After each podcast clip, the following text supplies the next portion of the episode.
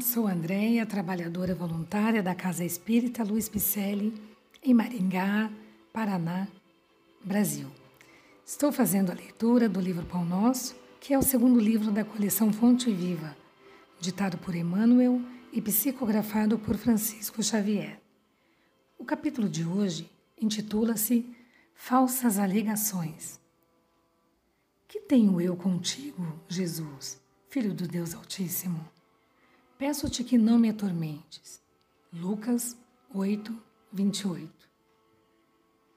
Ouçamos a mensagem. O caso do espírito perturbado, que sentiu a aproximação de Jesus, recebendo-lhe a presença com furiosas indagações, apresenta muitos aspectos dignos de estudo. A circunstância de suplicar ao Divino Mestre que não o atormentasse requer muita atenção por parte dos discípulos sinceros. Quem poderá supor o Cristo capaz de infligir tormentos a quem quer que seja? E no caso, trata-se de uma entidade ignorante e perversa que, nos íntimos desvarios, muito já padecia por si mesma. A vizinhança do Mestre, contudo, trazia-lhe claridade suficiente para contemplar o martírio da própria consciência atolada num pântano de crimes e defecções tenebrosas. A luz castigava-lhe as trevas interiores e revelava-lhe a nudez dolorosa e digna de comiseração. O quadro é muito significativo para quantos fogem das verdades religiosas da vida, categorizando-lhe o conteúdo à conta de amargo elixir de angústia e sofrimento.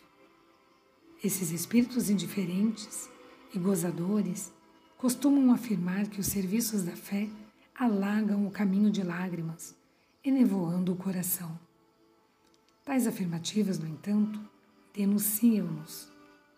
Em maior ou menor escala, são companheiros do irmão infeliz que acusava Jesus por ministro de tormentos.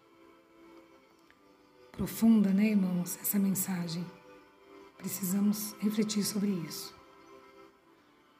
Como viram, nossos podcasts são leituras de mensagens da doutrina espírita, para assim entendermos o Espiritismo redivivo. Elas são ditadas pelos espíritos e codificadas por Allan Kardec. Outras são psicografadas por outros médiums de renome e sempre nos trazendo uma doutrina reveladora e libertadora. Agradecemos a sua presença e esperamos que você tenha gostado. E se gostou, Mande um alô para a gente nas redes sociais. Temos o Facebook, o Instagram. O nome é Celpe Picelli. Tem o site www.celpe-picelli.com.br. Lá constam nossas atividades presenciais, os endereços e os telefones.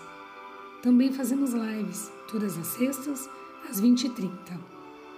Atente-se que é o horário aqui do Brasil. As lives são realizadas pelo Facebook da Picelli e elas também são transmitidas pelo youtube.com.br.